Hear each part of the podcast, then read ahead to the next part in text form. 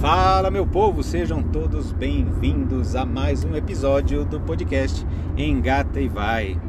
Hoje, como de costume, a gente vai dar continuidade à nossa série Direto da Estrada e dessa vez também, novamente, mais uma vez, a gente vai contar com a presença nobre da Daniela Magrini, planejadora financeira e consultora de negócios. A gente vai trazer um tema de finanças que a Dani domina, mas ela não sabe do que se trata. Você sabe ou não? Não sei, hoje eu tô ansiosa. Ah, que nada, ela tira de letra. É, bom, vamos lá. O tema de hoje vai ser o seguinte: a gente sabe que quando a gente empreende, né, a gente precisa de grana.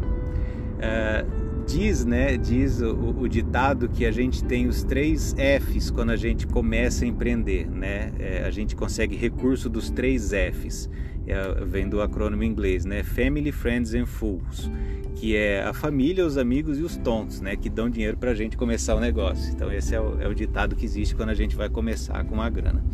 Mas essa não é a pergunta. A pergunta é é, a gente pode ter dinheiro próprio e a gente pode ter dinheiro de terceiros. Nesse caso, alguém que investiu em você, um empréstimo, um financiamento, o que a gente chama do. A gente tem muito em startups hoje, né? O, investimento anjo, que é a pessoa que dá a grana em troca de uma participação na empresa, enfim. E eu queria saber, Dani, diga para nós aí, dinheiro próprio ou dinheiro de terceiro, o que, que compensa mais para o empreendedor? O que, que é a diferença entre eles? Como é, é, esse mix pode ser utilizado para quem está empreendendo? Boa pergunta.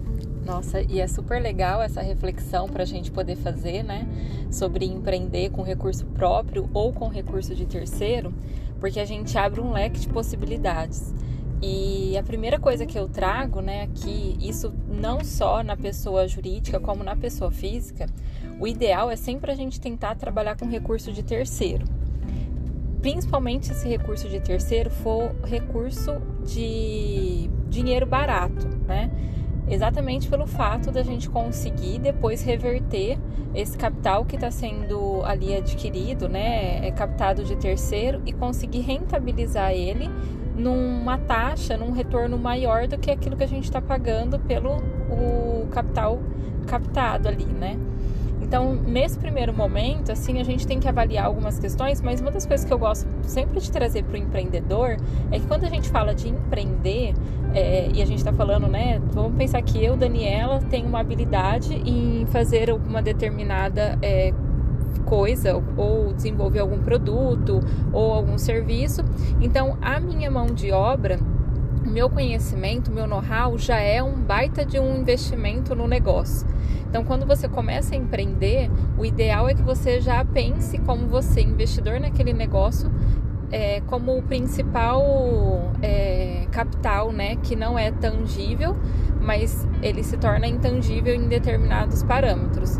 Mas é, e buscar aí recursos de terceiros, a menos, né, que esse recurso de terceiro se torne algo que seja custoso para o seu negócio ou que venha é, inviabilizar construção dele, como por exemplo, às vezes um empréstimo numa taxa de juros muito alta, ou se de repente você tem um investidor anjo que possa vir com alguma ideia, né, de fazer parte do seu negócio, mas em contrapartida pelo fato dele estar tá entrando com a grana, é, ele exigir de você um percentual muito grande da sua empresa, né, em troca desse investimento.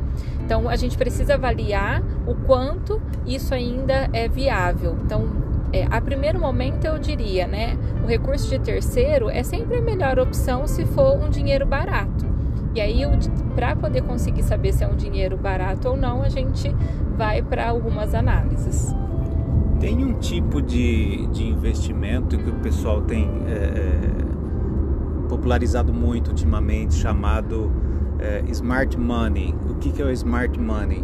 Você é, recebe o aporte de algum investidor, só que esse dinheiro não vem só pelo dinheiro, vem com o conhecimento desse investidor, com a rede de contatos, com o networking dele, com toda a bagagem que ele tem de relacionamento, de conhecimento, para ajudar na construção da empresa, né? Então, assim, além do dinheiro, qual que é a importância de você conseguir algo além do dinheiro, Dani? Porque é, diz a música, né? Dinheiro na mão é vendaval, né? Se você também tiver esse dinheiro, conseguir, ainda que seja a um custo baixo, se você não souber o que fazer, se você não tiver a estratégia correta para utilizá-lo, é complicado, né?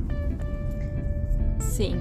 A parte do recurso, né, esse capital que a gente é, traz de fora, que são conhecimentos, o know-how que vem de outras pessoas, toda essa bagagem de é, banco de dados, muitas vezes, né, dos relacionamentos e até experiência, isso com certeza vai potencializar o investimento, o seu negócio, né, aquela, aquele empreendimento que está sendo desenvolvido. Eu gosto muito é, de considerar esses fatores porque quando a gente pensa, né, um empreendimento, ele está muito ligado à parte de realizações e dificilmente a gente consegue realizar as coisas sozinho. Quando a gente traz o know-how é, e bagagem de outras pessoas que já passaram por outras experiências, a tendência é que o negócio flua de uma forma mais ágil, né? E com certeza vai trazer ali até uma transformação, porque eu tenho uma mente, né? Essa mente pensa uma coisa. Quando eu tenho uma outra mente que também pensa, eu transformo uma terceira mente. Então, quando eu junto duas pessoas com pensamentos diferentes, eu transformo numa terceira mente. E aí, com certeza, isso vai trazer melhores oportunidades, melhores produtos para o negócio, né? Então, quando a gente fala, até trouxe aqui como o exemplo de de repente você como empreendedor sabendo desenvolver o produto ou o serviço e usufruir de um investidor, talvez um investidor anjo que vem somente com a integração do capital de recurso de dinheiro é, para poder fazer o negócio crescer e tudo mais, às vezes você pode ser a pessoa que tem um pouco né, de conhecimento naquela área tem o capital, né, como fazer tudo isso acontecer. E aí você talvez vai buscar no mercado alguém que traz toda essa bagagem para dentro do seu negócio para poder acelerar. Né? Então eu vejo que é um, um bom negócio sim quando a gente soma é, outras pessoas para poder desenvolver e fazer o negócio acontecer. Quem já assistiu algum episódio do, do Shark Tank, né? Aquele é, aquele reality show em que as pessoas vão lá, apresentam a empresa e pedem investimento né, para pessoas, para empreendedores famosos. Tem aquela. É, a Camila Farani, tem o cara da Polishop, o, o Apolinário, tem uns caras muito bons, o cara da, da Chili Beans, né? É, a primeira pergunta que eles fazem, né, quando termina a apresentação é: ok, mas para que, que você vai usar esse dinheiro? E muitas vezes a decisão deles de investir ou não está bem atrelada ao que eles vão fazer com o dinheiro. Peraí, mas você está querendo esse dinheiro para pagar dívida? Não, você vai pagar folha de pagamento? Para que, que você quer esse dinheiro? Antes de pegar o dinheiro, o que, que é preciso fazer em termos de planejamento, Dani? Antes de, antes de ir atrás do, dessa, desse recurso? Quando a gente pensa em captar um recurso, né, a gente tem que avaliar é, se realmente ele vai ter um retorno no futuro. Então, qual que é o retorno esperado desse capital? Até mesmo porque se a gente pensar sobre um capital que está sendo é, é, adquirido através de um possível retorno que tem que ser oferecido, né? Ah, sei lá, eu tenho um investidor anjo e ele decide é, colocar um milhão na minha empresa ele espera um retorno sobre isso, né? E esse um milhão de em algum momento vai retornar para ele numa determinada taxa. Então, antes da gente pensar em captar um recurso, seja ele de um investidor anjo, seja ele de um banco, é tentar entender qual a finalidade. Então, ter muito claro o que, que você tem de fluxo de caixa, quais são os seus custos fixos, os seus custos variáveis, para entender se o capital que você está é, buscando no mercado, né, esse, esse aporte que você espera que entre no seu negócio, se ele virá para realmente entrar como investimento para crescer o negócio, né? Ou se é para vir suprir o fluxo de caixa e que a empresa consiga é, se manter respirando ao longo do tempo, né? Porque às vezes pode ser uma, uma questão. Às vezes o seu negócio ele está sólido, é, ele já está estruturado. Em questão de desenvolvimento, ele, esse desenvolvimento já aconteceu, porém ele não tem capital agora para sobreviver, né? Continuar respirando, mantendo folha de pagamento, é, mantendo toda a parte dos custos fixos. das despesas fixas, mas é, você não tem, não está precisando desse fluxo de caixa. Pode acontecer, mas é importante que você tenha claro, né, que esse capital é especificamente para isso.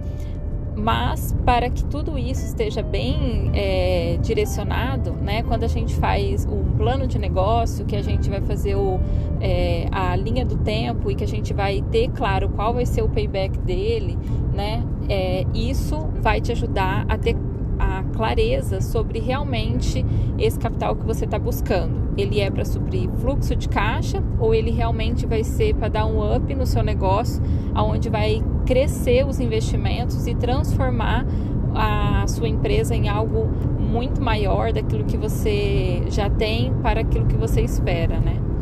Como diz meu pai, não dá para gastar vela nova com defunto velho, né?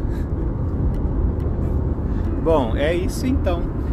Dani, mais uma vez, muito obrigado. Foi mais uma aula para todos nós aqui. Então, é, é, um prazer, é sempre uma honra poder contar com, com, a experiência dela, que gentilmente compartilha com a gente. É de uma coragem tremenda, porque ela de fato não sabe o que eu vou perguntar.